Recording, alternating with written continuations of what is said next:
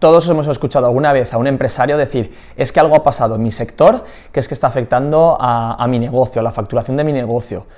He escuchado tantas excusas como echarle la culpa a temas políticos, echarle la culpa a que incluso le han hecho boicot la propia competencia, en vez de pensar que puede estar ocurriendo algo en tu negocio. Eh, todos conocemos la frase de si quieres resultados diferentes, haz cosas diferentes pero realmente lo has llevado a cabo. ¿Has visto si ese producto, ese servicio que ofreces se está adaptando a los nuevos tiempos, si ha salido nueva tecnología o si siempre estás haciendo lo mismo esperando siempre que funcione igual de bien?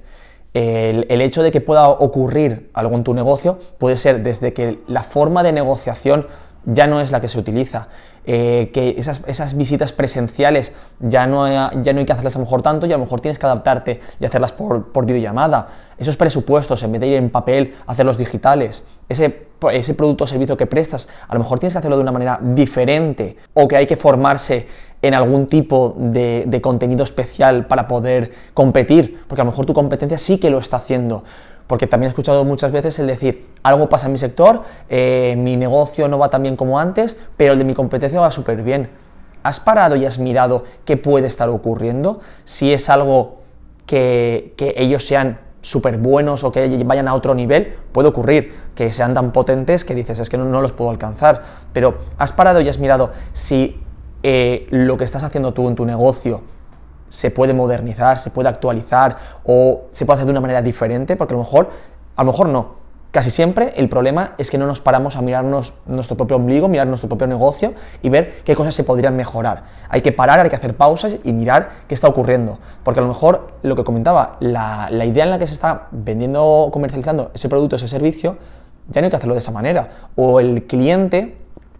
ya ha visto eh, cómo se hacía antes y espera algo más de ese, propio servicio que si se lo presta a otra, otra empresa, va a irse con esa empresa. Entonces, no solamente eh, miremos que la culpa es de otros y miremos que a lo mejor somos nosotros los que no nos estamos adaptando a esas nuevas formas de, trabajar, pero nosotros mismos en la agencia, antes todos los presupuestos se entregaban en papel y desde hace unos años todo es digital. Prácticamente no tratamos el papel en, la, en el despacho, eh, solamente, eh, pues mira, solamente el uso de, libretas para poder apuntar, poder ver para clientes, pero es el momento. Luego todo ya se pasan a las aplicaciones, todo se hace digital y todo se,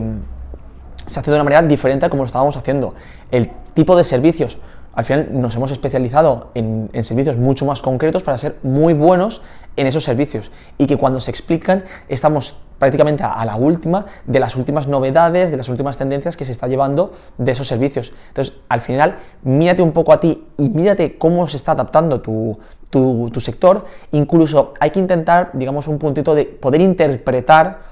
qué es lo que va a venir qué es lo que te van a pedir los futuros clientes y tu sector hacia dónde está yendo para que tu empresa se adapte. Porque en todos los negocios, en todas las empresas, va a llegar un momento en el que se tengan que adaptar y que tengan que ver de modificar la manera en la que trabajan o en la manera en la que ofrecen los servicios o simplemente en la arquitectura que tienen hecha en su empresa que se tiene que adaptar a los últimos, a los últimos tiempos. Entonces, cuando algo pasa en tu, en tu negocio, y no es una hecatombe que ha pasado a nivel mundial, que solamente te afecta a tu negocio porque el de tu competencia va bien,